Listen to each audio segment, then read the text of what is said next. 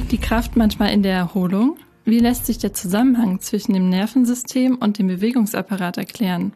Welche Übungen können zur neuronalen Heilung beitragen? Zu dem Thema körperliche Fitness haben uns so viele Fragen von euch erreicht, dass wir die leider nicht alle in der letzten Sprechstunde behandeln konnten.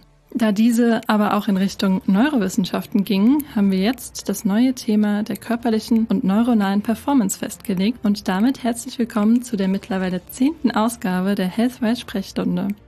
Hier findet ihr nähere Informationen zu den Themen Regeneration und wie sich dies auf die Leistungsfähigkeit auswirkt, Neuroathletik und neuronale Heilung. Und falls ihr neu dabei seid, dann hört auch gerne in unsere bisherigen Ausgaben wie körperliche Fitness rein und abonniert diesen Channel, damit ihr keine der zukünftigen Ausgaben verpasst. Zunächst haben wir mit dem Arzt für Sportmedizin, Chirotherapie und Ernährungsmedizin Dr. Lutz Graumann über das Thema Regeneration gesprochen. Er hat erklärt, was man unter dem Begriff der Regeneration versteht und mit welchen typischen Anzeichen der Körper aufzeigt, dass er Erholung benötigt. Zudem ist er darauf eingegangen, welche Regenerationstechniken helfen können. Wie wirken sich diese auf die sportliche Leistungsfähigkeit und die körperliche Gesundheit aus? Viel Spaß beim Zuhören. Ja, heute haben wir den Sportmediziner Dr. Lutz Gaumann im Interview und sprechen über das Thema Regeneration und wie man diese optimieren kann. Und da steigen wir doch gleich mit der ersten Frage schon mal ein. Und zwar, was versteht man denn unter der Regeneration und warum ist diese so wichtig?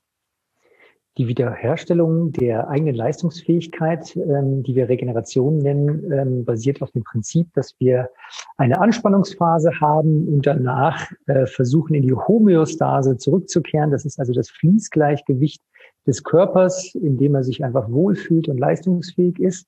Und es gibt einfach immer wieder Veränderungsprozesse, die durch Arbeit, das heißt körperliche oder physische oder psychische Belastungen entstehen, dass sich einfach irgendwas an diesem Fließgleichgewicht verändert. Durch Schwitzen verlieren wir Wasser oder Mineralstoffe. Wir produzieren Entzündungen. Und all das muss natürlich wieder reguliert werden, damit wir am nächsten Tag wieder mit einem Lächeln im Gesicht aufstehen können und unser Tageswerk begehen können. Ja, und das verändert sich ja dann wahrscheinlich auch durch die verschiedenen externen Faktoren, ob man jetzt äh, sehr viel Stress hat, ob man sich je nachdem mal ungesünder ernährt oder vielleicht auch zu wenig äh, bewegt, wird dieser Zustand wahrscheinlich dann immer variieren, je nach Tagesform. Genau, es gibt also so sieben, acht verschiedene funktionelle Systeme in unserem Körper, ähm, die alle natürlich darauf aus sind, auf, auf Hochtouren zu laufen. Und für jedes dieser Prozesse muss man einfach gucken, ähm, wo Anteile an der Regeneration wichtig sind, die wir beeinflussen können oder die wir einfach nur wo wir dem, dem Körper Zeit geben müssen, damit er sich selber heilen kann. Und es beginnt einfach mit dem, mit dem ganz normalen Stoffwechsel, äh, dass sich der Stoffwechsel natürlich auch tageszeitlichen Schwankungen ähm, wiederfindet. Also wir haben halt immer diese zirkadiane Rhythmik. Und sobald wir nicht im Einklang mit unserer inneren Uhr sind, wird es halt einfach schwierig, ähm, Leistungsfähigkeit oder Gesundheit dauerhaft einfach zu erlangen. Mhm. Und diese innere Uhr, die ist halt auch von Person zu Person unterschiedlich, oder? Genau, also man, unterteilt die Bevölkerung ja in, in, grob in Eulen und Lerchen, also diejenigen, mhm. die eher früher einen Leistungshöhepunkt haben oder Menschen, die halt einen späteren Leistungshöhepunkt haben und danach dann auch ihre zu Bett Zeit richten. Das heißt, es gibt Menschen, die gehen einfach schon so wie ich, einfach um neun ins Bett und dann gibt es einfach die Nachteulen, die halt einfach gerne noch bis ein oder zwei Uhr wach sind und auch vorher nicht in einen gesunden Schlaf finden können. Was sind denn die typischen Signale des Körpers, dass man ähm, Erholung benötigt oder Regeneration und wie kann man erlernen, diese zu erkennen? Das klassische, Signal ist natürlich Müdigkeit. Ne? Das heißt, das ist etwas, wo in unserem Gehirn gibt es Adenosinrezeptoren, die normalerweise dann voll sind mit Adenosin und dann dem Körper sagen, so, jetzt ist auch mal für heute und jetzt äh, gönn dir mal eine Pause. Und ähm, das ist etwas, was wir durch unseren Lebensstil etwas immer wieder blockieren, weil einfach Koffein als, äh, als Stimulanz ist in der Lage, einfach diese Adenosinrezeptoren für längere Zeit zu blockieren und damit auch Müdigkeit nicht entstehen zu lassen. Und das ist auch so der erste, der, das erste Lernthema, äh, was wir anstoßen wollen bei unseren Klienten, ist den strategischen Umgang mit Koffein zu erlernen dass Koffein natürlich ein, lustiges äh, und, äh, und auch beliebtes Produkt ist, aber einfach die, ähm, ähm, wenn wir es zu spät trinken, damit unsere Bio, unseren Biorhythmus stören können. Mhm. Und, oder vielleicht auch ganz darauf verzichten sollten. Ja, also dadurch, dass äh, Koffein äh, jemand als Verzicht zu geben, ist natürlich schwierig. Das ist äh, ja nach wie vor das beliebteste Getränk in der deutschen Gesellschaft. Ähm, die aktuellen Konsumzahlen liegen jetzt vor von 2020. Der Durchschnittsdeutsche hat im letzten Jahr 164 Liter Kaffee getrunken. Und ähm, mhm. das ist tatsächlich Getränk Nummer eins. Letztes Jahr durch Corona tatsächlich wieder mal Bier Nummer zwei und dann erst Wasser Nummer drei. Mhm. Interessant. ja, dann sollte man da natürlich dann einfach, wenn man den Konsum nicht ganz einschränken kann, auf mäßigeren Konsum vielleicht achten. Beziehungsweise genau, einfach, einfach klar mittags, mittags aufhören. Es gibt äh, da auch genetische Variationen, wie der Koffeinstoffwechsel im Körper abläuft. Je nachdem, wie schnell die Leber ist, kann man äh, etwa etwas länger oder etwas mehr trinken oder einfach weniger und früher aufhören. Und ähm, aber eine Faustregel für einen Großteil der Bevölkerung sagt eigentlich um die Mittagszeit, so 13 Uhr spätestens die letzte Tasse Kaffee trinken. Mhm. Und auch nicht mehr als drei Tassen trinken. Und äh, wir, reden, wir reden hier über, über tatsächlichen echten Kaffee und nicht Milchmischgetränke, wie sie derzeit sehr populär sind. Mhm. Denn die wenigsten trinken ja wirklich Kaffee, sondern einfach irgendwie mittlerweile Milchkaffee, mm, äh, Cappuccino. und, ja. Ähm, und ja, das ist natürlich eine andere Menge Kaffee, die da zum Tragen kommt. Mhm. Gibt es denn noch weitere Signale, abgesehen von der Müdigkeit? Bei den Sportlern, sollte? wenn wir beim Sport sind, ist es natürlich Schmerz, dass wir durch äh, die Entstehung von äh, Säuren, die im Körper entstehen, äh, eine pH-Wertverschiebung im Körper äh, äh, erzeugen. Und ähm, das ist das, was den Schmerz verursacht. Das ist nicht die anfallende Menge an Laktat, sondern tatsächlich einfach die pH-Wertverschiebung, die unser Körper wahrnehmen kann. Und wenn Schmerzen entstehen, einfach auch Pause machen, ist dann auch irgendwann gut. Und wenn wir merken, dass unsere Konzentrationsfähigkeit nachlässt, die Fehlerrate ähm, dann auch, dann auch äh, größer wird. Und das ist ja auch das, was jetzt die, die deutschen Autohersteller, Autoproduzenten auch nutzen. Eines, äh, was, was sehr früh auffällt, ist die, ist die langsamere Augenbewegung und dass das Blinzeln weniger häufig wird. Das sind auch so klassische Frühwarnsignale, wo wir technische Möglichkeiten haben, um Feedback zu geben ähm, mhm. dass jetzt der Körper ähm, vielleicht einfach mal eine Ruhepause bräuchte und äh, ja. äh, vielleicht auch mal eine Lenkpause bräuchte. Und dass man da gegebenenfalls noch ähm, eingreifen sollte. Mhm. Mhm. Die Rolle von dem eigenen Bi Biorhythmus ist ja wahrscheinlich dann auch hier relevant. Genau, das ist immer, dass man einfach lernen sollte, ähm, sich selber erstmal zu beobachten, wo habe ich Stärken, wo habe ich Schwächen, wann habe ich Leistungshöhepunkte, wann habe ich Leistungstiefs um dann zu sehen, wie kriege ich meinen Tag besser geplant. Also es geht nicht immer darum, einfach noch mehr in den Tag reinzupacken, sondern einfach nur gucken, wie kriege ich es besser verteilt. Und, ähm, und ähm, wenn wir so in so Coaching-Prozessen drin sind, ist eigentlich der erste Schritt, nachdem wir das Bewusstsein gelenkt haben auf die eigentlichen Prozesse, die dort ablaufen, versuchen wir zumindest erstmal mit Hilfe von Messmethoden die Dummheiten im Alltag zu identifizieren, mhm. ähm, was ich also zukünftig weglassen kann, was mich nicht meinen Zielen im Leben näher bringt. Mhm. Oder wie man sich Termine am besten legt, sodass man dann an dem Punkt zu der Zeit vielleicht mehr Leistungsbereitschaft äh, da ist. Ja, und, und, und häufiger Pausen einplanen. Das ist nicht so, mhm. dass man, wenn man, wenn man ähm, öfter Pause macht, dass man das ist, das ist ein Zeichen von Schwäche ist, sondern das ist eigentlich äh, ein Zeit, Zeichen von, von Smartheit. Dass ich also, wenn ich mich mit, mit allen Studien der Leistungsfähigkeit auseinandersetze, kommt bei raus, dass einfach der ideale Zeitblock für komplexe Tätigkeiten sind tatsächlich nur 25 Minuten. Und ich bin mhm. am Ende des Tages produktiver und habe bessere Arbeitsergebnisse erzielt, wenn ich mich mehr an diesen einzelnen Zeitblöcken orientiere. Und wenn man da weiter sich schlau machen möchte, muss man einfach nur mal nach Pomodoro-Technik googeln. Ähm, wie die mhm. italienische Tomate Pomodoro ist das einfach eine wunderbare Arbeitsmethode, wie ich einfach mehr auf die Reihe kriege im gleichen Zeitraum. Mhm. Das ist auch sehr interessant. Das äh, werden wir euch auch mal unten in den Show Notes verlinken. Da sind wir auch schon bei der dritten Frage. Ähm, welche Regenerationstechniken gibt es denn und welche sind besonders in Stresssituationen empfehlenswert oder auch für bestimmte Zielgruppen, wie jetzt zum Beispiel Sportler oder High Performer? Also die wichtigste Regenerationstechnik ist sicherlich Schlaf. Äh, das ist das, der Zeitabschnitt am Tag, wo der, das größte Maß an Wiederherstellung für psychische und physische Leistungsfähigkeit äh, zu holen ist. Denn diese Schlafphasen sind dafür da, dass wir sowohl körperlich als auch seelisch erholen. Und ähm, wir müssen vier verschiedene große Kategorien abdecken im Schlaf. Das erste ist tatsächlich einfach äh, den Abtransport der Stoffwechsel zwischen und Endprodukte, vor allem auch aus dem Gehirn. Denn sonst äh, steigt das Risiko für die Demenzerkrankungen und die Alzheimer-Erkrankung. Und äh, das funktioniert nur im Tiefschlaf. Das heißt, es ist nicht nur die Schlafdauer, die relevant hat, sondern auch die Abfolge der einzelnen Schlafphasen von Wach, Leichtschlaf, Tiefschlaf, Traumschlaf. Und ähm, der Tiefschlaf ist vor allen Dingen halt für die körperliche Erholung wichtig, um halt Entzündung zu regulieren und den Abtransport der Stoffwechsel zwischen Endprodukte zu garantieren. Dann auch im Tiefschlaf werden auch die Wachstumshormone und Sexualhormone pulsierend ausgeschüttet, sodass also auch eine Anpassung des Körpers an neuere Umgebungen besser ablaufen kann und auch die Anpassung an höhere Leistungsprofile. Und äh, die, die psychische Erholung und die vor allem das, die, die Verarbeitung der Eindrücke des Tages äh, passieren hauptsächlich in den Traumschlafphasen. Also wir brauchen sowohl Tiefschlaf ungefähr 15 bis 20 Prozent als auch mindestens 15, äh, 20 Prozent ähm, von dem Traumschlaf, den wir REM für Rapid Eye Movement Schlaf mhm. nennen. Und wenn wir dann natürlich den Körper zwischendrin mal ähm, so, ein, so eine Schnellladung verpassen wollen, ist es tatsächlich äh, wichtig, alle 45, 60 Minuten mal den Blick vom Bildschirm zu nehmen, damit die Augen sich mal entspannen können.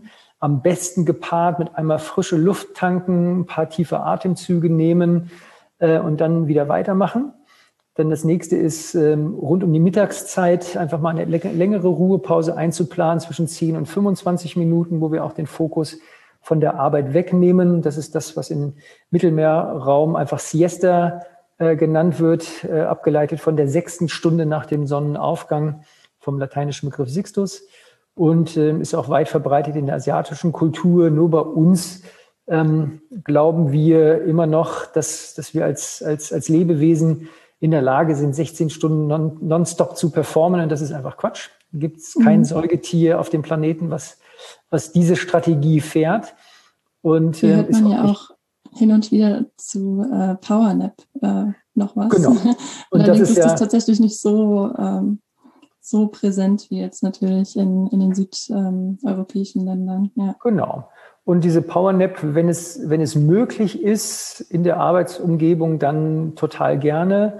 Ähm, muss jeder für sich rausfinden, wie, wie, es, wie es funktionieren könnte. Ansonsten ist einfach auch völlig okay, einfach eine kurze Ruhepause oder nochmal einen Gang um den Block äh, rund ums Büro äh, völlig okay, um halt einfach nochmal wieder frische Luft, Tageslicht und ein bisschen Bewegung zu tanken. Dann, wenn man ganz kurz nur Zeit hat und äh, so ein bisschen ähm, mit seinem Erregungsniveau hadert, atmen, eignen sich Atemtechniken wunderbar, um auch nochmal das Erregungsniveau zu, ähm, zu balancieren und eine kurze erholsame Pause auch zu integrieren in den Alltag. Und dabei ist darauf zu achten, halt durch die Nase zu atmen und mhm. länger auszuatmen als einzuatmen.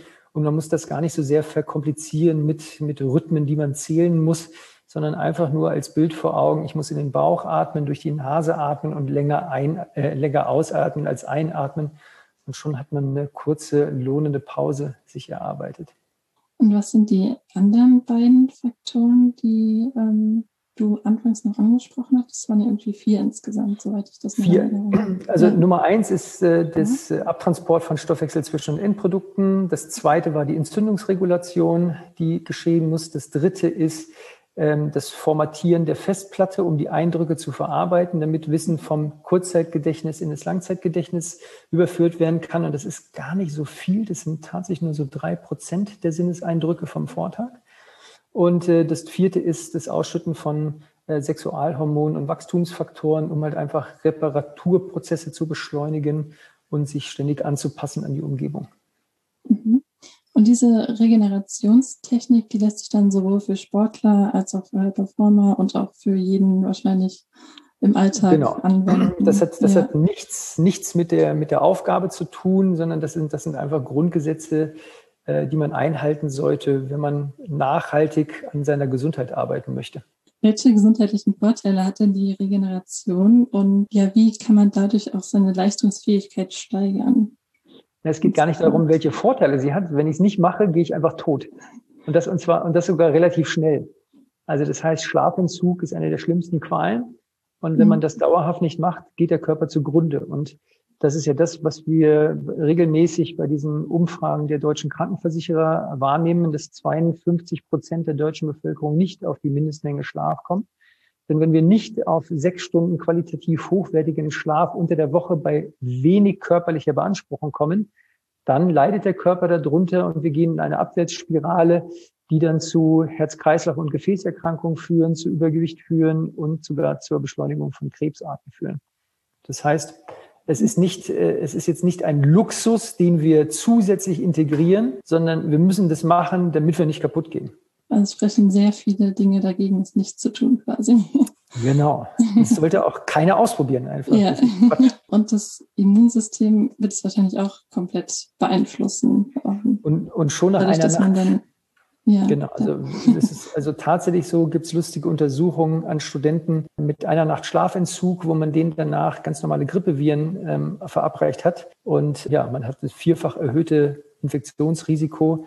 Und jetzt gerade in Corona-Zeiten will man natürlich alles tun, um eigentlich sein Immunsystem auf Höchsttouren laufen zu lassen.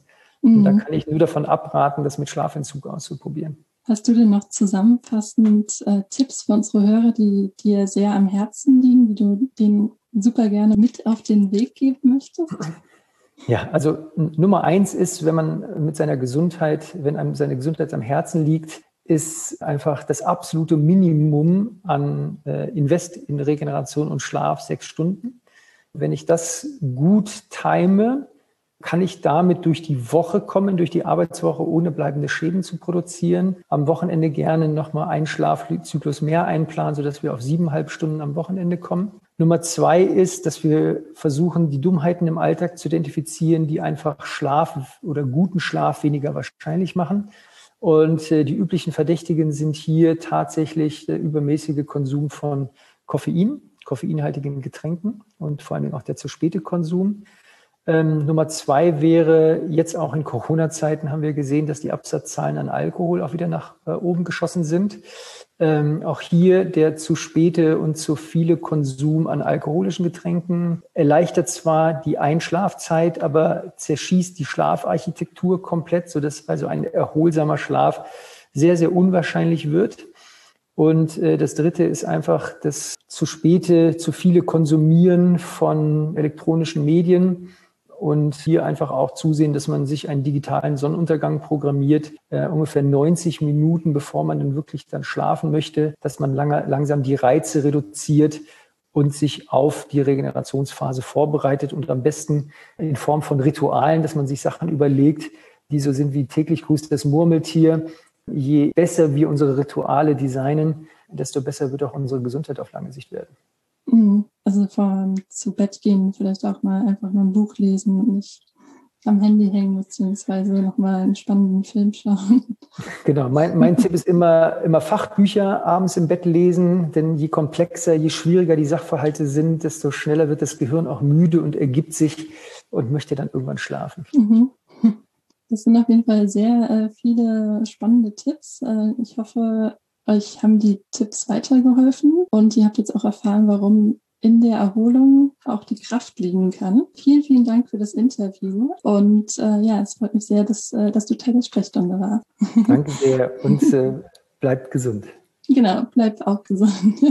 Tschüss. Ciao.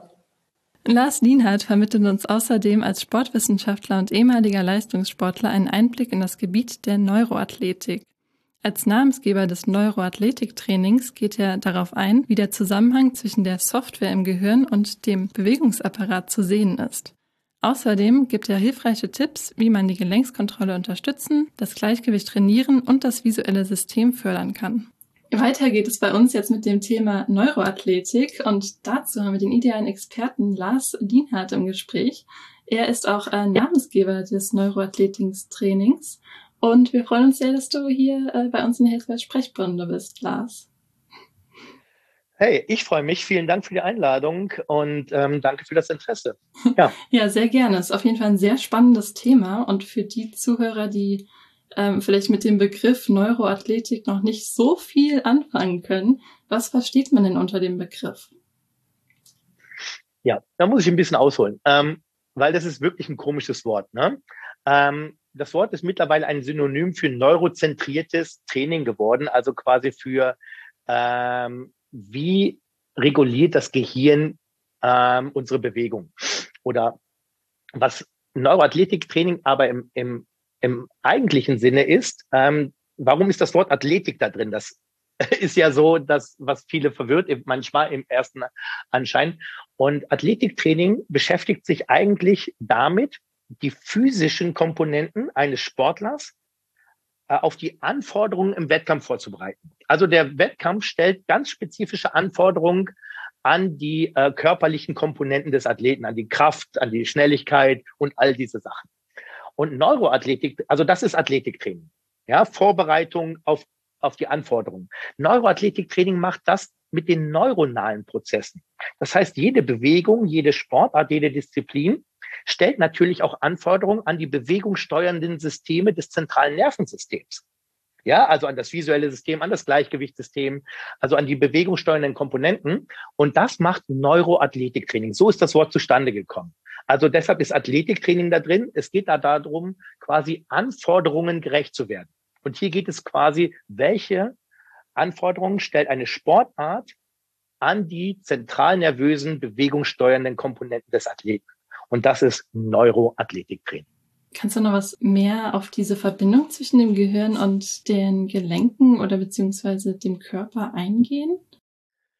Ja, genau. Also reden wir einfach mal von ein paar Basissachen. Wenn wir quasi, wovon reden wir eigentlich, wenn wir neurozentrierte Betrachtungsweisen auf Bewegung, äh, wenn wir darüber sprechen?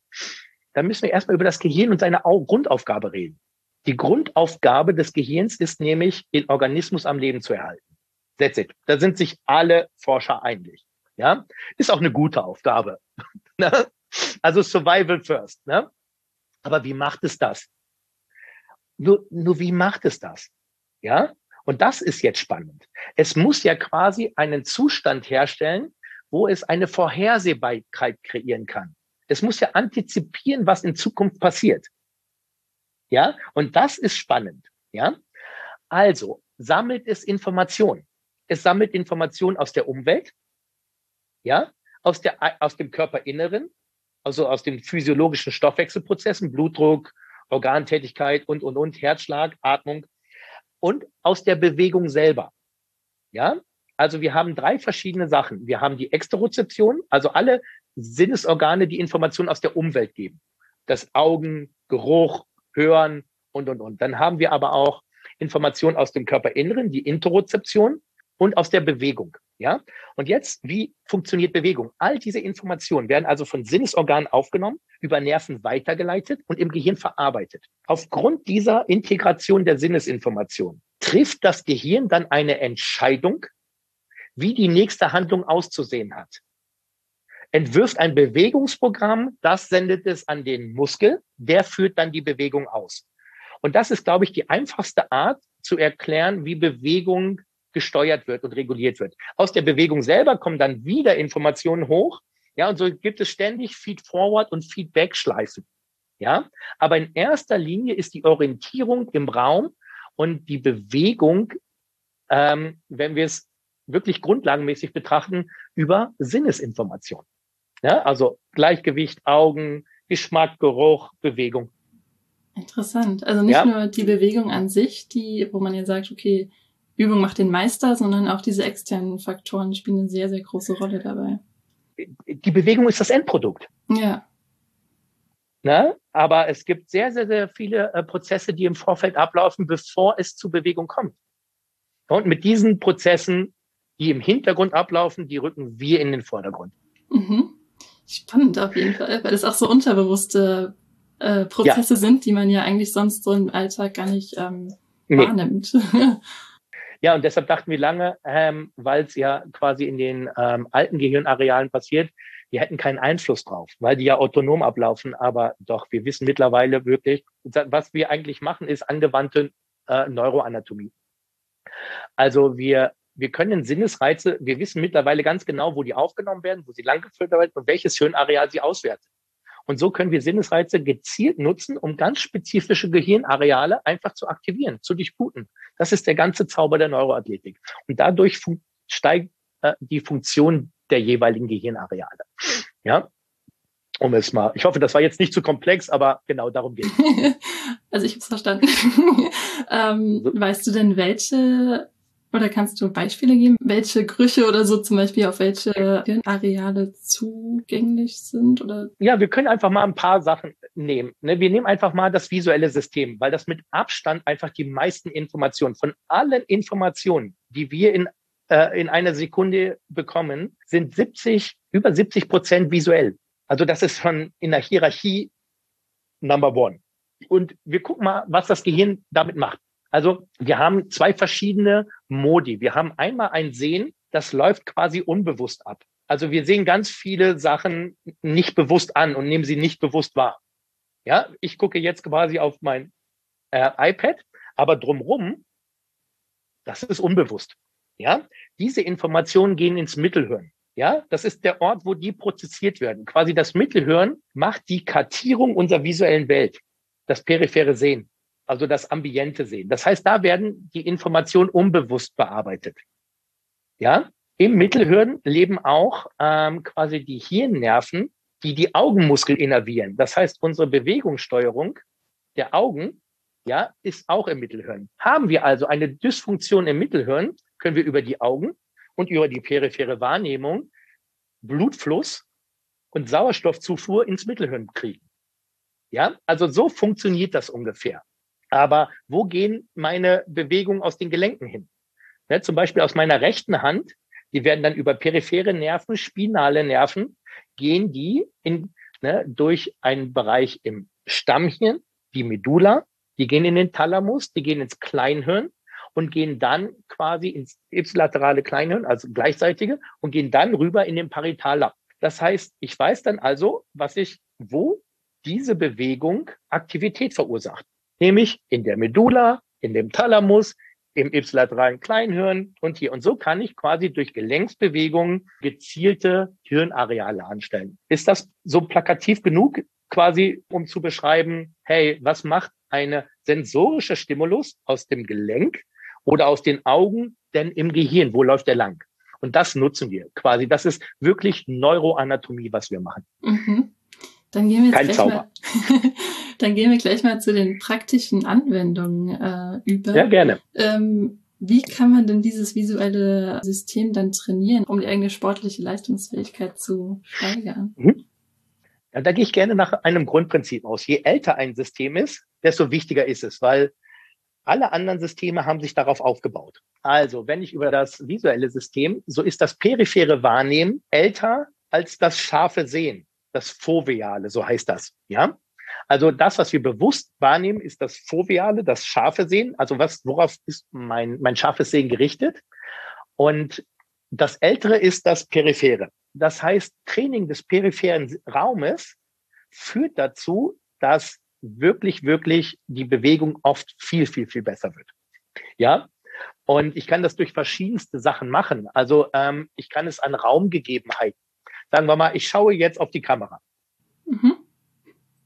Ja, und jetzt kann ich einfach meine Aufmerksamkeit in den Raum lenken. Ich bin gerade leider im Hotel, ja, aber ich gucke, ich richte meine Aufmerksamkeit jetzt, was ist rechts neben mir?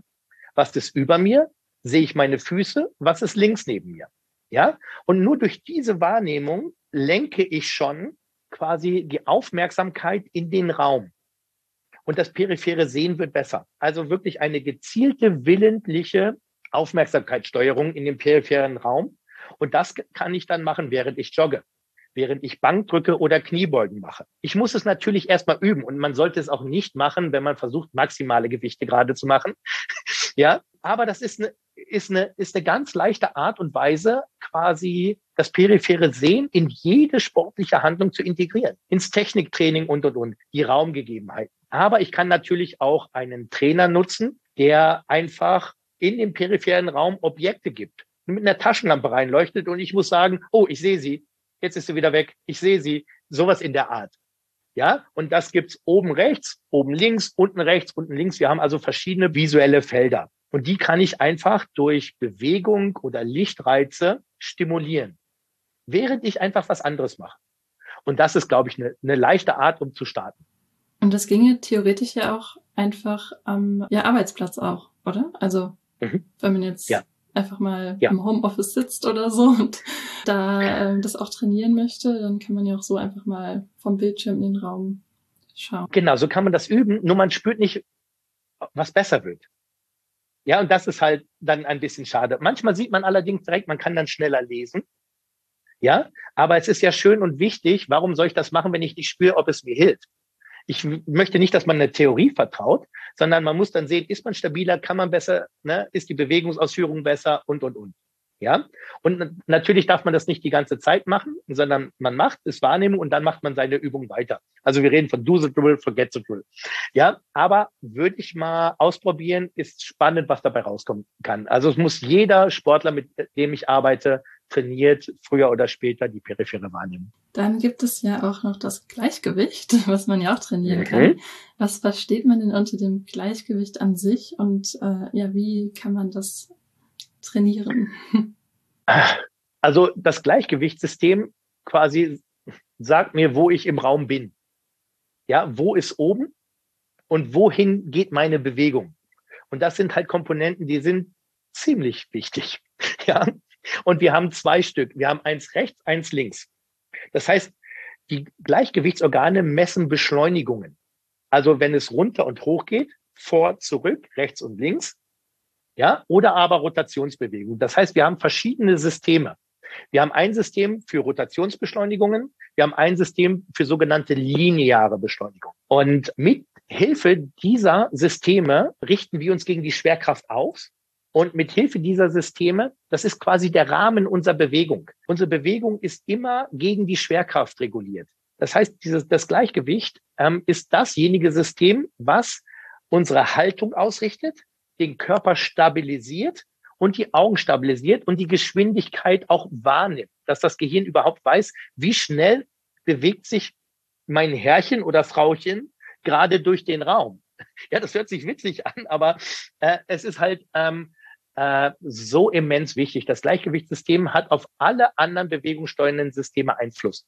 Und insofern ist es echt wichtig, dieses System zu trainieren. Also wenn es ein System gibt, was ich trainieren würde, jetzt für äh, den Zuhörer, ähm, dann ist es sicherlich das Gleichgewichtssystem. Defizite im Gleichgewichtssystem haben Auswirkungen auf die gesamte Bewegungssteuerung, auf unseren Blutdruck, auf unsere Sehfähigkeit, auf unsere Koordination, auf unsere Stabilität, auf unseren Leistungswillen, etc. etc. Also das, ne, das ist wirklich das System, mit dem ich am meisten arbeite. Welche Übungen würdest du da so empfehlen, die man auch mal zu Hause machen könnte? Mhm. Und da gibt's wieder, je älter ein System, desto wichtiger.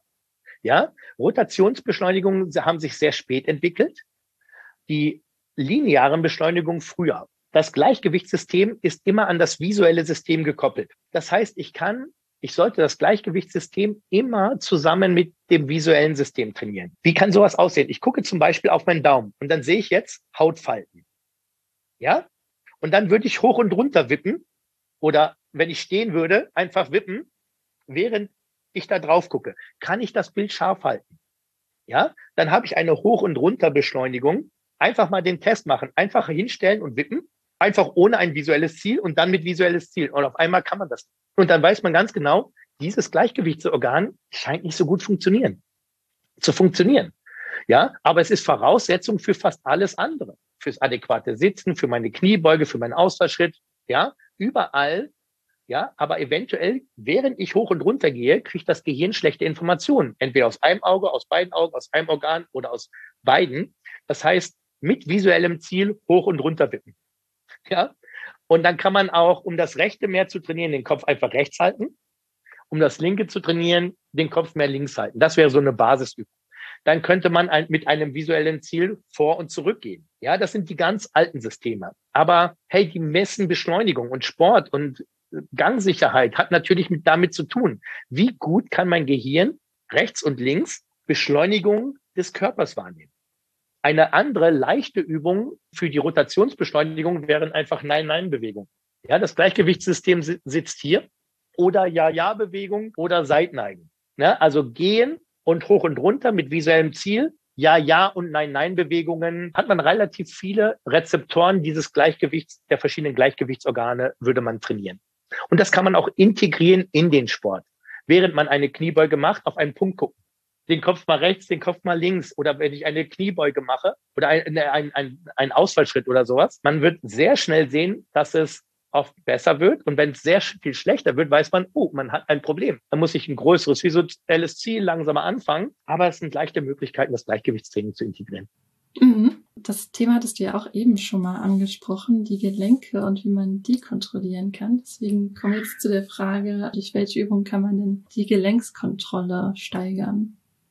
Ja, erstmal wo? Weil es gibt Gelenke, die haben starken Einfluss auf die Sicherheit für das Gehirn und welche, die haben weniger starken Einfluss.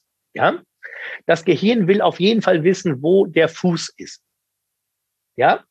Nicht das Bewusstsein, sondern das alte Gehirn. Ohne Bewusstsein. Es kriegt diese Fähigkeiten nur, indem es entweder Sinn, also Fühlreize oder motorische Bewegungsreize kriegt. Das heißt, Übungen, Sprunggelenkskreisen oder sogenannte Toe-Pulls sind jetzt schwer zu beschreiben, aber quasi die Fußwurzelgelenke zu aktiv zu bewegen und nicht passiv. Ja, Sprunggelenk, das sind Übungen, die fürs Gehirn super wichtig sind. Dann Hüfte, Hals, Wirbelsäule, Handgelenke und Hände. Das sind wirklich, wir reden von den sogenannten High Payoff. Da könnte man noch die, die Brustwirbelsäule zunehmen. Ja, aber dann hat das Gehirn relativ schnell viel mehr Klarheit, wo sich die Bewegung und der Körper im Raum befinden. Ja, also Füße, Sprunggelenk, Hüfte, BWS, Brustwirbelsäule, Halswirbelsäule, Hände. Das sind gute Zielorte, um anzufangen. Das muss man sehr präzise machen. Man muss es in einer großen Bewegungsweite machen, in verschiedenen Positionen und mit verschiedenen Geschwindigkeiten, um möglichst viel zu aktivieren. Aber da kann man sich ja damit beschäftigen. Man muss erstmal sagen, hey, wo fange ich denn eigentlich an? Und das ist an den Füßen, würde ich immer anfangen. Da passiert die ganze Kraftübertragung. Ja, abschließend habe ich noch die Frage, welche positiven Auswirkungen du äh, aus deiner eigenen Erfahrung oder auch allgemein durch äh, das äh, neuroathletische Training vorgefunden hast. Aha, ich beschreibe das immer so schön. Ich habe damals, gab es, also ähm, auf meiner Suche war Dr. Erik Kopp, habe ich gefunden. Das ist quasi der Großvater des neurozentrierten Trainings, ja, das Mastermind. Und ich habe mir damals eine DVD von ihm bestellt und ähm, da war, war erstmal nicht viel zu erklärt worden und man machte so Augenübungen. Und ich so, okay, ja, ich bin Sportwissenschaftler, ja, macht Sinn, bewegungssteuernde Systeme. Ich habe das mit Athleten getestet und dann ist mir der Kiefer runtergefallen vor Staunen und seit zwölf Jahren nicht mehr zugegangen. Das heißt, ich habe so viele Sachen, die ich beschreiben kann. Die, die spannendsten Sachen sind halt wirklich immer, Schmerz geht sehr schnell weg. Wo jeder denkt, hey, da ist doch was kaputt. Ne, da ist, ne, wir, wir, wir halten Schmerz oft für etwas, was kaputt ist im Körper. Nein, Schmerz ist eine Vermutung des Gehirns. Ja, und wenn das Gehirn wieder Klarheit, stabiler ist, klarere Informationen aus der visuellen Welt bekommt, klare Informationen aus dem Gleichgewicht und klare Informationen aus der Lage und Stellung, ist oft Schmerz weg. Ja, und das sind so diese Sachen, wo wir, das sind die größten Aha-Effekte, weil wir eine andere Meinung dazu haben, wie es funktioniert. Oder dass auf einmal 20 Prozent mehr Kraft im Kreuzheben oder im Bankdrücken sind, nur weil ich eine Augenübung gemacht habe. Ja, das sind solche Sachen, wo mir, wo uns das Hintergrundwissen fehlt, was uns sehr schnell staunen lässt. Und das sind immer ganz, ganz tolle Sachen, die passieren. Die Anekdoten aus dem Sport sind natürlich, dass man auf einmal die Bewegung richtig ansteuern kann, wo man jahrelang dran gearbeitet hat, sowas, weil die Technik war da, nur die, die Software hat nicht gestimmt. Und dann hat man die Software reguliert und auf einmal ist die Technik da und dann alle, das, ja, also da gibt es so viele tolle Sachen von jemandem, der dritte Schulter-OP eigentlich Sportinvalide vier Jahre später war er Nationalmannschaft im Handball und ja, war eigentlich raus und zur Nationalmannschaft. Also da gibt es mannigfach äh, Anekdoten, aber die, die tollsten sind immer, wenn jemand auf einmal merkt, er kann etwas, von dem er nicht wusste, dass er es kann. Bälle fängen, ne? immer Angst vor Bällen gehabt, auf einmal fangen, Angst gehabt vorm Springen und auf einmal springen. Und das nach 50 Jahren das erste Mal richtig. Also ohne Angst. Und das sind so die, die schönsten Sachen, finde ich immer. Ja, ne? ich hoffe, das war jetzt nicht zu global, aber beschreibt das, glaube ich, trotzdem die Frage, äh, beantwortet die Frage trotzdem so ein bisschen. Also es hat auch sehr viele gesundheitliche Vorteile, wie jetzt zum Beispiel auch dann die Konzentrationsfähigkeit, dass du besser die sportlichen Übungen ausführen kannst an sich. Du hast ja auch, mhm. glaube ich, anfangs nochmal von Bluthochdruck und so gesprochen. Ja, also alle die Systeme. Ne? Ich meine, ja. das Gleichgewicht richtet uns gegen die Schwerkraft aus. Dafür muss es die ganzen Flüssigkeiten im Körper liegen natürlich unter dieser Kontrolle. Also es ist nicht allein verantwortlich für so ein Blutdrucksystem, aber es, ist, es hat Einfluss und wir sehen es immer wieder. Habe ich Defizite im Gleichgewichtssystem, habe ich Haltungsdefizite, habe ich hohen Blutdruck und, und, und. Arbeiten wir mit dem Gleichgewichtssystem, reguliert sich oft der Blutdruck. Das ist ganz spannend. Man kann eine, jede Art körperliche Äußerung, jedes Symptom nicht trennen von den Prozessen dahinter. Ne? Also alle Sachen wirken immer zusammen. Das heißt, verändere ich eins, hat das auch Einfluss auf den physiologischen Bereich, auf den kognitiven, koordinativen etc. Ne? Und irgendwann auch auf unser Empfinden, Emotionen und, und, und. Und ne? da sind wir auch ruckzuck dann im mentalen Bereich. Wenn ich den Körper besser reguliert und die Umwelt besser wahrnehme, geht's mir selten schlechter. Mhm. Ja, also ja. auf jeden Fall sehr, sehr viele Gründe, dass man das auch mal selbst äh, austestet, sowohl körperlich als auch mental.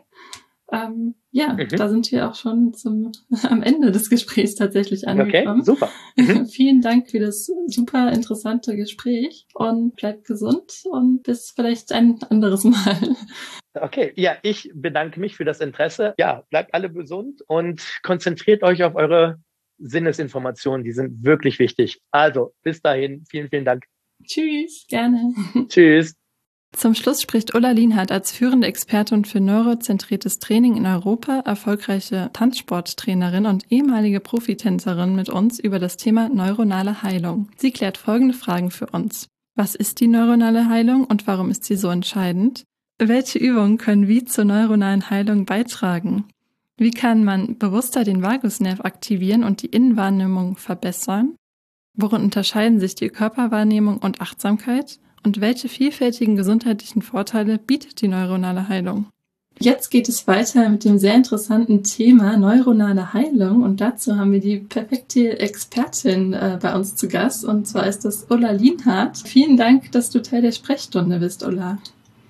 Sehr gerne. Wir freuen uns auch. Ja, fangen wir mal ganz, ganz von vorne an. Was ist denn überhaupt die neuronale Heilung und warum ist sie so wichtig? Also die neuronale Heilung zielt darauf ab, die Innenwahrnehmung zu verbessern. Es ist ja so, dass unser Gehirn, das ist äh, der gesamte Themenschwerpunkt, sage ich jetzt mal, ist die neurozentrierte Gesundheitsoptimierung oder Neuroathletik. Das heißt, wir schauen uns an, wie interagiert eigentlich wir oder unser Nervensystem mit der Umwelt. Das heißt, unser Gehirn bekommt Informationen aus der Umwelt, aus der eigenen Bewegung und aus dem Körperinneren. Und die neuronale Heilung, die schaut sich jetzt an, sind die Informationen, die wir aus unserem eigenen Körperinneren, aus den physiologischen Prozessen bekommen, sind die sinnvoll und gut? Können wir die gut interpretieren? Und äh, wie ist die Reaktion des Nervensystems und dementsprechend des Körpers auf diese Informationen? Das heißt, äh, ja, genau. Das ist das Letzte. Der Herr Lienhardt hat ja auch schon geredet. Mhm. Äh, der hat viel über die Bewegung, das propriozeptive System geredet, das visuelle System und auch das vestibuläre System. Und das vierte System, was wir uns anschauen in der Neuroathletik oder neurozentrierten Bewegungssteuerung, ist die, die Interozeption, die Innenwahrnehmung. Und darum geht es in dem Buch Neuronale Heilung. Mhm.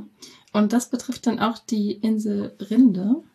Ganz genau. Also in unserem Gehirn gibt es ja viele verschiedene Hirnareale, die die Informationen, die aus dem Körper und aus der Umwelt kommen, auswerten. Und die Inselrinde ist das Hirnareal eigentlich, was wir dann uns in diesem Buch am stärksten anschauen. Das heißt, die Inselrinde ist diejenige, die die Informationen aus dem Körperinneren zu ganz großen Teilen auswertet und hilft, das autonome Nervensystem mitzuregulieren. Das autonome Nervensystem ist halt das, das sich kümmert um wie ist der Herzschlag, wie ist die Atmung, wie ist die Verdauung und da regulierend eingreift, wenn irgendwas nicht so läuft, wie es laufen soll. Mhm, also wenn man jetzt zum Beispiel in akuten Stresssituationen ist, dann wird der Bereich ja, dafür zuständig? Ja, wenn man, nie wenn man in einer ganz akuten Stresssituation ist, dann ist es ja wirklich hilfreich, dass äh, der Puls hochgeht, dass mehr Adrenalin ausgeschüttet wird. Aber wenn man über lange Zeit chronischen Stress hat und mhm. Sagen wir mal so, wenn der Tiger kommt, ist es echt sinnvoll, dass ich mehr atme, um schnell laufen zu können wenn ich am Computer sitze und was schnell noch fertig machen muss und das nächste fertig machen muss und das nächste fertig machen muss und in eine sogenannte Stressatmung komme, dann ist es irgendwann nicht mehr gut für den Körper, wenn ich diese Form der Atmung weiterführe. Und die Inselrinde passt sich aber dem an. Das heißt, irgendwann macht die immer diese Stressatmung weiter. Und jetzt würden wir eingreifen und sagen, wir helfen dem Körper mit den Übungen aus der neuronalen Heilung wieder in normales Level von autonomen Funktionen zu kommen. Genau, das bringt uns auch schon gerade zur nächsten Frage. Was sind denn diese Übungen, die man ähm, durchführen kann, um halt äh, diese neuronale Heilung zu begünstigen? Also, das kann man relativ gut kurz zusammen, na, eigentlich kann man es nicht ganz kurz zusammenfassen. Wenn wir uns das jetzt anschauen, das heißt, wir sagen, die Inselrinde ist das Hirnareal, was die Informationen aus dem Körperinneren hauptsächlich auswertet, um dann zu bestimmen, wie darauf reagiert werden sollte. Dann kann alles, was in der Inselrinde ausgewertet wird, dazu führen, dass dieses Hirnareal, das nennt sich auch Integrationszentrum, dass das eine bessere Arbeit macht. Das heißt, wir können alle Informationen, die da drin ausgewertet werden, benutzen, um die Funktionalität von dem Hirnareal zu verbessern. Und jetzt kommen wir dazu, da wird sehr viel ausgewertet. Also, wie schon gesagt, die äh, physiologischen Vorgänge des Körpers, sowie Atmung, Blutdruck, Herzschlag, aber zum Beispiel auch alles aus den sogenannten freien C-Fasern. Die werden aktiviert, wenn wir Druck ausüben, zum Beispiel wie bei einer Massage oder wenn wir uns selber drücken, wenn wir, wir sagen das Bauchgurt, also wenn man so einen festen Gurt um den Bauch macht, wenn Wärme und Kälte einwirkt, aber auch wenn wir das Gleichgewicht aktivieren, da ist etwas, das nennt sich vestibulärer Assoziationskortex. Also alles, was mit dem Gleichgewicht in Verbindung steht. Das heißt, wenn ich jetzt anfange, meinen Kopf schnell zu bewegen und mein, äh, mein Gleichgewichtssystem aktiviere, dann aktiviere ich damit immer auch automatisch die Inselrinde. Genauso aber gibt es auch ein Zentrum für Riechen und für Schmecken. Das heißt, wenn ich bewusst anfange, Gerüche zu unterscheiden, aktiviere ich die Inselrinde. Wenn ich bewusst verschiedene ähm, Geräusche in der Umgebung wahrnehme, aktiviere ich die Inselrinde. Wenn ich meinen Körper wahrnehme, aktiviere ich die Inselrinde. Also ich kann sehr, sehr viel tun, um die zu aktivieren. Welche Übungen würdest du da besonders empfehlen? Oder was sind so die, die deine Top 3 Lieblingsübungen dazu? Oh, meine Top 3 Lieblingsübungen. Also, äh, ich glaube, es kommt immer ein bisschen drauf an, mit welchem Anliegen man startet. Aber der Vagusnerv, wie gesagt, hat einen ganz, ganz hohe äh, Einfluss auf die Inselrinde. Eine wirklich mit Abstand die allerleichteste Art und Weise, den Vagusnerv zu aktivieren ist, durch Vibration der Ohrmuschel. Das heißt, der Vagusnerv innerviert verschiedene Teile des Körpers, unter anderem, wie gesagt, ganz viel in den inneren Organen, aber auch hinten äh, im, im Mund- und Rachenraum und hier ein Stück vom, von der Haut vom Ohr. Und wenn man mit einer, zum Beispiel mit einer Reisezahnbürste, die leichte Vibration macht, sich einfach ein Stück von der Ohrmuschel vibriert, ist das ein wahnsinnig großer Effekt auf das gesamte System. Und ganz ehrlich, das sind 20 Sekunden. 20 mhm. Sekunden und man hat es aktiviert. Das ist das eine. Das, jeder. das ist, also wie gesagt, das ist für die Faulen. Ne? Das ist daher verliert drei. Ja? Das nächste, was wirklich einfach sehr, sehr, sehr, sehr gut ist, sind alle Formen von verlängerter Ausatmung. Also während man spazieren geht, einfach äh, den Fokus auf die Ausatmung legen. Das heißt, wenn ich jetzt gehe und ich nehme, ich gehe zwei Schritte Einatmung, kann ich zwei Schritte eine kleine Atempause machen, vier Schritte ausatmen, wieder zwei Schritte Atempause machen. Und dann merkt man schon, man kommt in sowas, man nennt es Luftnot. Also dieses Gefühl, jetzt will ich lieber gerne einatmen, statt noch weiter auszuatmen. Wunderbar, dann hat man es richtig gemacht. Und jeder hat ja diese Strecke zum Bus oder zum Einkaufen oder wo auch immer man mal hingeht, mit dem Hund spazieren geht. Das heißt, währenddessen eine verlängerte Ausatmung mit so einer leichten ähm, äh, Luftnot. Mhm. Und Top 3 wäre für mich tatsächlich, weil es auch wieder so einfach ist. Es nennt sich, wie gesagt, diesen Bauchgurt tragen. Also ein bisschen festen Druck auf den, auf den Bauchraum ausüben. Es gibt diese Neoprengurte, manchmal heißen die äh, Schwitzgürtel oder richtig gut propagiert als Abnehmgürtel. Ja, mhm. man macht man macht es ein bisschen fest dran, kann es unter die Kleidung anziehen und über eine längere Zeit tragen. Denn gerade wenn man große Veränderungen der, im, im gesamten Nervensystem oder halt im Gehirn Anpassungen haben möchte, braucht man manchmal auch über eine längere Zeit Einwirkzeiten. Und sowas kann man ganz einfach 20 Minuten tragen, während man, egal ob man jetzt am Computer arbeitet, spazieren geht, einkaufen geht, Sport macht oder seine Spülmaschine ausräumt. Mhm. Perfekt. Das sind doch schon mal äh, sehr gute Übungen, die jeder, die jeder mal anwenden kann. Wie überprüft man denn quasi auch, ob die Übungen gewirkt haben. Da gibt es ja wahrscheinlich auch verschiedene Assessments. genau, also immer wenn wir, wenn wir neurozentriert arbeiten, dann ist es wirklich wichtig zu überprüfen, ist das, was ich gerade gemacht habe, für mein Nervensystem ein Plus oder war das in irgendeiner Form entweder eine Überforderung, wie nennt es auch Threat, oder ist es vielleicht sogar viel zu wenig Stimulus geworden, gewesen, dass irgendeine Anpassung äh, gekommen ist. Das heißt, unser System ist immer so, wir machen ein sogenanntes Assessment. Das kann ein Beweglichkeitsassessment sein, wie ich beug mich nach vorne, gucke, wie weit kommen meine Hände an den Boden. Das kann aber auch sein, dass ich mir mein Schmerzlevel angucke, wenn ich chronische Schmerzen habe. Dann mache ich eine Übung und dann mache ich das gleiche Assessment nochmal. Und dann schaue ich, bin ich besser geworden, bin ich gleich geblieben oder ist es, habe ich mich verschlechtert? Wenn ich mich verschlechtert habe, dann ist es in irgendeiner Form war ein sogenannter, wie gesagt, ein Threat, eine Gefahr, eine, eine Bedrohung für das Gehirn da. Und es sagt, mm, das, das, das kam mir jetzt nicht sicher vor, das mag ich nicht. Und dann ist es ehrlich gesagt auch kein, kein Plus, das zu üben. Also es ist nicht so, dass ich sagen könnte, jede Übung ist für jeden Menschen zu jedem Zeitpunkt grundsätzlich immer gut, sondern man sollte was machen, was einen selbst verbessert, indem es ein positiver Stimulus für das Nervensystem ist.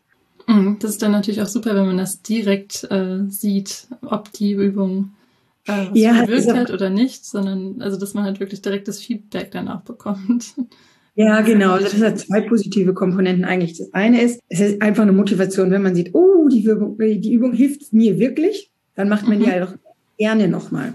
Und das nächste ist, wenn man, naja, wenn man blind startet, sage ich mal so, ich gebe jemandem ein Trainingsprogramm, der soll das sechs Wochen durchführen, dann kommt er wieder und dann sage ich zu ihm, hm, das war jetzt aber nicht gut. Dann haben wir halt sechs Wochen verloren. Aber wenn man es zu jedem Zeitpunkt überprüfen kann, dann weiß man immer, dass man auf dem richtigen Weg ist, um sein Ziel zu erreichen. Mhm.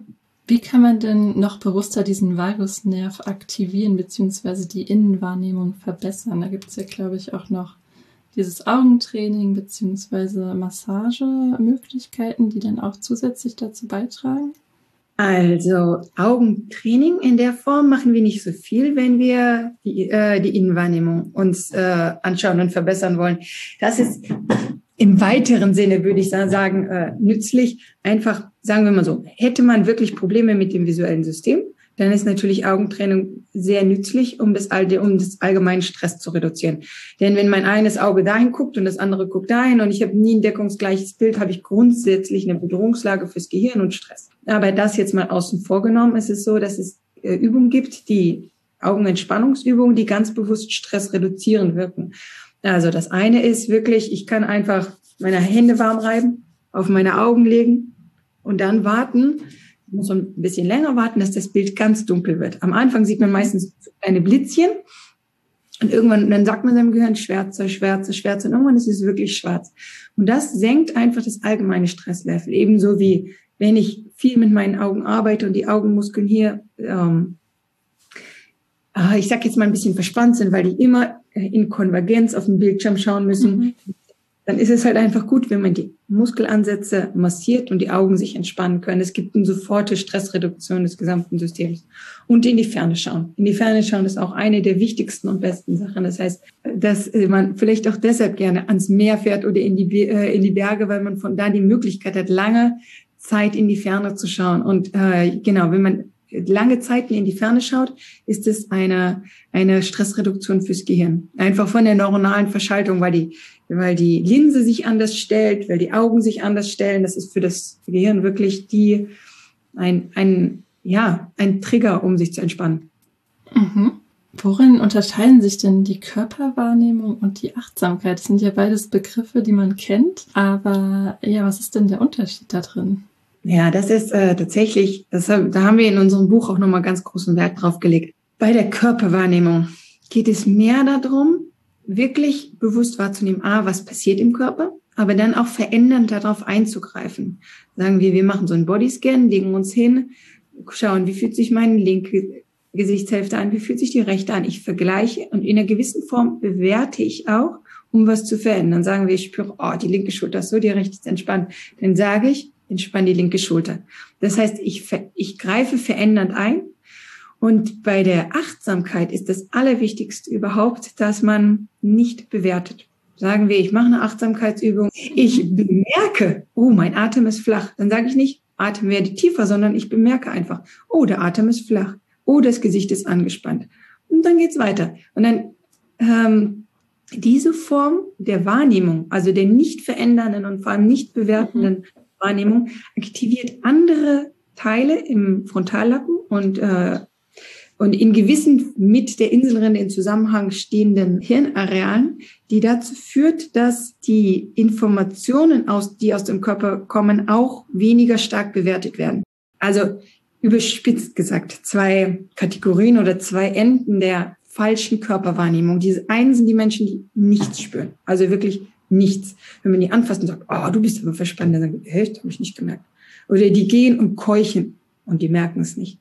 Und dann gibt es die andere, äh, andere Sorte Mensch, oder ich nenne jetzt mal Kategorie Mensch, die alles bemerken und alles beurteilen. Oh, bei mir im Bauch zwickt Ich glaube, das ist Blinddarm. Oh, das Knie, oh, der Meniskus, der muss operiert werden. Mhm. Dann, ich habe oh, ich hab gehustet, ich glaube, ich habe eine Lungenentzündung. Und für die Menschen, jetzt für die zwei Kategorien, für diese Menschen ist die Achtsamkeit ganz extrem wichtig, weil das dazu führt, die Dinge nicht zu beurteilen. Während die, die Körperwahrnehmungsübungen dann wiederum für die Leute gut sind, die gar keine Ahnung haben, dass sie überhaupt einen Körper haben. Also bei der Achtsamkeit geht es auch dann mehr darum, wie, dass man die Dinge so akzeptiert, wie sie sind, wahrscheinlich, um halt ja, wir gehen weniger auf das Mentale ein. Tatsächlich ja. gibt es auch einen neuronalen Zusammenhang. Wenn man das macht, dann wird ein Hirnareal aktiv, das dazu führt, dass die Ergebnisse aus oder die Informationen aus dem Körper nicht überinterpretiert werden. Was besonders wichtig ist, wenn die Informationen aus dem Körper diffus sind. Es gibt was, also gerade im Bereich der Angstprozesse oder depressiven Verstimmung gibt es die Vermutung, sage ich jetzt mal so, oder immer mehr wissenschaftliche Erkenntnisse dazu, dass die Informationen aus dem Körper diffus sind und dass das Gehirn beginnt zu schätzen, was das bedeuten könnte. Also sagen wir mal so, ich verdaue einen Apfel und das Gehirn denkt, oh, ich glaube, das könnte eine ganz große Bedrohung sein. Ich glaube, ich muss jetzt mal Angst haben. Mhm. Das ist halt nicht richtig. Das heißt, es ist beides nicht richtig. Sowohl die Wahrnehmung ist nicht präzise genug, es gibt die Interrotation, das ist halt einfach die Innenwahrnehmung. Und dann gibt es die akkurate Einschätzung der Innenwahrnehmung. Also das eine ist, es kommen Informationen und die andere ist, ich weiß, was die bedeuten. Und wenn das, wenn die Informationen wirklich diffus sind, sagen wir, das ist so wie wenn ich durch den Nebel gehe und ich sehe, da vorne ist ein Objekt. Hm, das könnte ein Wolf sein, es könnte ein Haus sein oder es könnte ein Bus sein, ja. Dann sind die Leute mit einer, mit einer Störung in der, in der, in der Innenwahrnehmung oder in der Interpretationsfähigkeit der Innenwahrnehmung die würden eventuell sagen, das ist auf jeden Fall ein Wolf, ich muss schreien und wegrennen. Mhm. Vielleicht war es genau der Bus, in den ich einsteigen wollte. Mhm. Und, und äh, wenn diese, das heißt, wenn die Informationen klarer werden, aber wenn vor allem auch über eine lange Zeit die Informationen klarer werden und die Fähigkeit zur Einschätzung der Informationen wieder klarer wird, dann kann die Welt draußen und die innere Welt wieder stressfrei wahrgenommen werden, so möchte ich sagen. Mhm. Ja, du bist auch eben schon ein bisschen drauf eingegangen. Das wäre nämlich jetzt die letzte Frage, die ich äh, noch an dich hätte. Was sind die vielfältigen gesundheitlichen Vorteile, die ähm, die neuronale Heilung mit sich bringt? Also ich würde mal sagen, der erste große Block ist tatsächlich Stressreduktion. Jeder Mensch, der hier in dieser ganz normalen Welt lebt, in der wir leben, ja, leidet unter oder hat Stresseinflüsse von außen, sei es Deadlines, sei es Zeiten von nicht bewegen, von vielleicht mal nicht optimalem Essen, Bildschirmeinfluss, also allgemeine Stressreduktion und wieder eine Verbesserung hin zu normalen autonomen Funktionen. Dann ist es aber auch so, dass chronische Beschwerden damit verbessert werden können, Verdauungsbeschwerden, emotionale Regulation und Impulsunterdrückung kann verbessert werden. Also wenn es einem wirklich schwer fällt, also man greift immer nach dem Schokoladenkuchen, obwohl man ihn nicht essen möchte. Man greift immer nach der Zigarette, obwohl man eigentlich nicht mehr rauchen möchte. Diese Impulsunterdrückung oder die Fähigkeit, bewusster so zu handeln, wie man eigentlich selber handeln möchte, kann stark verbessert werden. Und emotionale Regulation, also wenn man unter Angststörungen oder depressiven Verstimmungen leidet, auch. Mhm. Tatsächlich auch ganz normal die sportliche Leistung können wir verbessern. Und in der Rehabilitation nach nach Krankheiten, wie sagen wir mal so, ich hatte, ich hatte eine starke Atemwegserkrankung und meine ganzen autonomen Prozesse haben sich danach verändert, ist es in der funktionellen Rehabilitation danach wirklich gut. Aber Nummer eins ist tatsächlich die Stressreduktion. Ja, das sind echt sehr, sehr viele Vorteile. Ähm, deswegen sollte das auf jeden Fall jeder mal ausprobieren. Ja, vielen, vielen Dank für das Gespräch, Ulla, und äh, für die ganzen vielfältigen Tipps und dass Danke. du uns da ein bisschen aufgeklärt hast in der neuronalen Heilungswelt. ich wünsche dir noch einen schönen Tag und bleib gesund. Dankeschön, gleichfalls. Tschüss. Tschüss. Wir möchten uns nochmal ganz herzlich bei allen Interviewgästen für die Einblicke in dieses spannende Themengebiet bedanken. Behaltet außerdem auch unseren Bleibt gesund Podcast im Auge, denn hier findet ihr in der nächsten Zeit ebenfalls ausführlichere Interviews zu diesen und auch weiteren Themen. Aber auch der Blick ins Buch lohnt sich sehr, denn die Bücher Regeneration, jeden Tag erholt, ausgeschlafen und erfolgreich, Neuroathletik und neuronale Heilung vermitteln euch noch mehr Wissen und hilfreiche Übungen zum Nachmachen. Alle Links findet ihr wie immer in den Show Notes. Welche Gesundheitsfragen brennen euch auf der Seele? Schickt sie uns über unsere Webseite oder auch auf Social Media. Wir freuen uns auf eure Nachrichten. Bis zum nächsten Mal und bleibt gesund.